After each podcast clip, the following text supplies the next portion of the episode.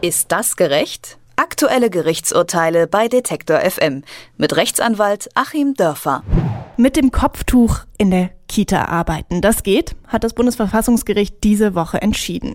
Hintergrund für das Urteil war der Fall einer muslimischen Erzieherin aus Baden-Württemberg. Sie hatte gegen eine Abmahnung ihres Arbeitgebers geklagt und war damit gescheitert.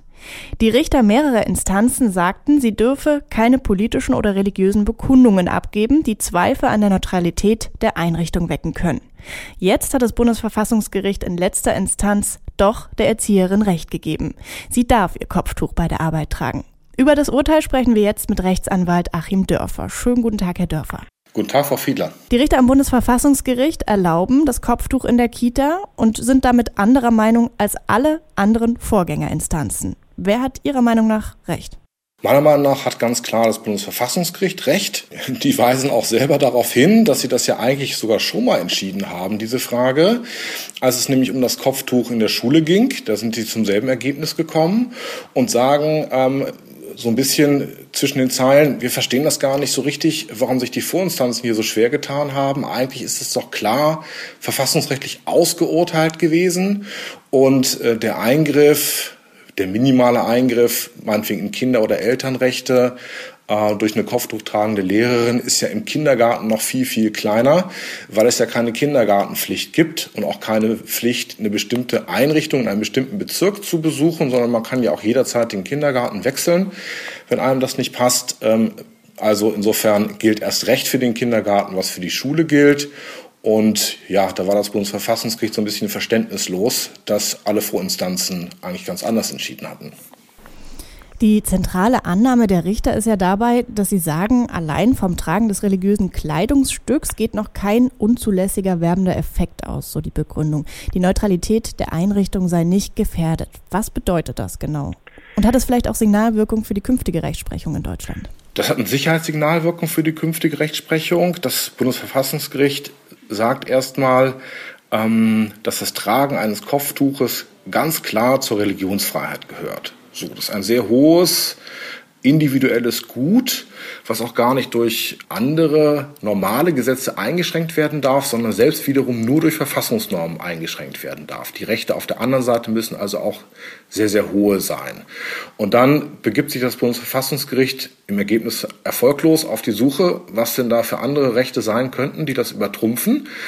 Und sagt zum einen, dass der Staat selbst ähm, ja, man muss das vielleicht mit dem Begriff laizistisch und säkular umschreiben. Also ein laizistischer Staat würde sich von Religion ganz fernhalten und ein säkularer Staat erkennt die Existenz der Religion als etwas Wertvolles an, mischt sich aber nicht ein. So, das heißt, der Staat muss erstmal in seiner Gesetzgebung, was zum Beispiel die Kleiderordnung an Schulen oder Kindergärten angeht, sich neutral verhalten und kann nicht äh, ja, im Ergebnis bestimmte einzelne Kleidungsstücke schon dann verbieten, weil man denkt, das könnte vielleicht irgendwann mal Ärger geben. Das ist der entscheidende Punkt für mich, dass das Bundesverfassungsgericht sagt, es muss eben eine ganz konkrete Gefahr von dem Verhalten ähm, einer religiös oder politisch agierenden Lehrkraft oder Betreuungskraft ausgehen, also eine konkrete Gefahr. Da müssen eben wirklich Kinder indoktriniert und angesprochen werden. Und nur weil das vielleicht irgendwann mal der Fall sein könnte, wegen so einer winzig kleinen Gefahr, kann man eben nicht diese sehr wichtige Religionsausübung, die eben individuell zu beurteilen ist, es geht uns also gar nichts an, ob es da innerhalb des Islams einen Streit gibt, ob man ein Kopftuch tragen muss oder nicht. Wenn die Trägerin sagt, ich sehe das als für mich bindend an, dann steht es auf jeden Fall höher als vielleicht irgendwelcher Ärger, den es vielleicht irgendwann mal geben könnte. Und interessant ist ja auch hier, dass im konkreten Fall sich überhaupt keine Eltern beschwert haben. Ähm, es wird ja immer so getan, als, äh, sage ich jetzt mal selber als Vater, äh, sei das irgendwas ganz Schlimmes, wenn da vielleicht mal eine Lehrerin ein Kopftuch trägt. Äh, da muss man auch mal zur Kenntnis nehmen, dass viele das ganz anders sehen und das sogar möchten, dass ihre Kinder quasi auf eine globalisierte Welt vorbereitet werden. Sonst wäre es ja überhaupt nicht zu erklären, dass äh, an jüdischen Schulen oder muslimischen Schulen es wirklich Interesse und auch teilweise Wartelisten von christlichen oder atheistisch erzogenen Kindern gibt. Also kurz zusammengefasst, damit hier wirklich das verboten werden könnte, müsste es eben sehr, sehr gefährlich sein, konkret Kinder oder Eltern gefährden. Das ist überhaupt nicht absehbar und deswegen setzt sich ganz klar die Religionsfreiheit durch.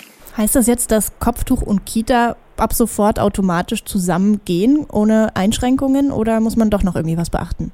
Kopftuch, wenn es einfach nur getragen wird, und Kita gehen auf jeden Fall zusammen, ähm, weil das Gesetz, das in Baden-Württemberg diese Sache regelt, ja damals äh, in der sehr aufgeregten Zeit äh, eigentlich in einer wirklich populistischen Debatte hochgekommen ist. Ich selber habe mich damals auch als jemand, der sehr viel interreligiöse Politik macht, stark dagegen gewandt, sowohl in Niedersachsen wie auch in Baden-Württemberg. Äh, ich habe auch mal rumgefragt, da ging es ja um Lehrerinnen, wie viele Lehrerinnen gibt es bundesweit überhaupt, die Kopftuch fragen, habe eine, tragen, habe eine solche gefragt, das waren vielleicht 10 oder 15. Ähm, es haben sich also damals historisch, so steht es ja auch in der Gesetzesbegründung, dass es eben hier wirklich gegen den Islam geht, ähm, mehrere Parlamente in Bewegung gesetzt wegen zwei Handvoll von Leuten. Man würde sich wünschen, Reformen würden woanders so schnell durchgeführt. Und die Gesetze sind überall ähnlich ausgefallen und sind überall ähnlich verfassungswidrig, was damals natürlich jedem, der es äh, hätte wissen wollen, auch schon klar war. Aber man hat es aus politischen Gründen gemacht. Und gerade das baden-württembergische Gesetz trägt es schon auf der Stirn, weil hier nämlich von äh, allen möglichen Dingen, äh, die in weltanschauliche Werbung hinauslaufen können, äh, die Rede ist, die verboten werden. Aber dann heißt es eben andererseits, dass natürlich die Erziehung der Jugend im Geiste der christlichen Nächstenliebe, das muss natürlich zugelassen bleiben. Und ja, Nachtigall, ich höre dir trapsen. Das Bundesverfassungsgericht hat auch die Auffassung mehrerer zivilgesellschaftlichen Gruppen eingeholt. Und äh, wenn man jetzt mal eine neutrale Instanz nimmt, zum Beispiel den Zentralrat der Juden, haben die auch ganz klar den Braten gerochen und gesagt, das kann so nicht sein und dieses Gesetz ist verfassungswidrig. Sie haben es schon gesagt, dass das Bundesverfassungsgericht ja schon vor einem Jahr gegen ein generelles Kopftuchverbot an Schulen entschieden hat und sich damit eben auch schon gegen viele andere Urteile gestemmt hat. Wie sieht es aus? Die Richter in Karlsruhe, die scheinen hier schon so ein bisschen die Rolle eines Bollwerks für die Religionsfreiheit einzunehmen. Teilen Sie diesen Eindruck? Ja, ich teile den Eindruck. Ich will es mal auf äh, eine ganz aktuelle Entwicklung vielleicht etwas unbehilflich runterbrechen. Ich hoffe, der Übergang ist irgendwie nachvollziehbar. Die wenden sich eigentlich hier gegen so eine Art Trumpismus, dass nämlich sozusagen die imaginierte Mehrheitsmeinung hier ausgespielt werden soll gegen ganz handfeste individuelle Menschenrechte. Das Bundesverwaltungsgericht ist vom Bundesverfassungsgericht auch angefragt worden, hat gesagt, nein, wir halten das hier alles für in Ordnung und das muss verboten bleiben. Ähm, hier geht es also schon so ein bisschen darum, das haben wir schon immer so gemacht und wir sind doch das christliche Abendland und das kann doch nicht sein, dass jetzt hier irgendwelche kommen. Und diese sehr wischiwaschi-Erwägungen werden ausgespielt gegen wirklich fundamentale Menschenrechte, die ja natürlich auch in der ähm, allgemeinen Menschenrechtskonvention, die in der Europäischen Europäischen Menschenrechtskonvention und im Grundgesetz und überall geschützt sind und jeder, der es sehen will, kann es sehen. Und trotzdem soll das hier eben gegen so ein allgemeines äh, Volksgefühl ausgespielt werden. Und ähm, da bin ich wirklich stolz auf unser Bundesverfassungsgericht und äh, verstehe das auch. Vielleicht nochmal eine Anekdote, dass man auch so ein bisschen diese Richter, wie sie ticken, versteht. Der Professor Paulus saß auch in dem Senat. Der kommt hier aus meiner äh, Stadt Göttingen. Und ich habe früher an der Straße gewohnt, äh, über die er immer gelaufen ist, zum ICE nach Karlsruhe. Und äh, ja, der schlenderte so ganz jungenhaft lang mit einem Rucksack auf dem Rücken. Und das sind eben unsere Verfassungsrichter, die ähm, intellektuell brillant sind, aber so im Auftreten bescheiden. Und da kann man wirklich stolz drauf sein sagt Achim Dörfer, Rechtsanwalt. Wir haben darüber mit ihm gesprochen, dass das Bundesverfassungsgericht entschieden hat, dass Erzieherinnen in kommunalen Kitas ab sofort ihr Kopftuch bei der Arbeit tragen dürfen. Herzlichen Dank für das Gespräch, Herr Dörfer. Ich danke Ihnen. Ist das gerecht? Aktuelle Gerichtsurteile bei Detektor FM mit Rechtsanwalt Achim Dörfer.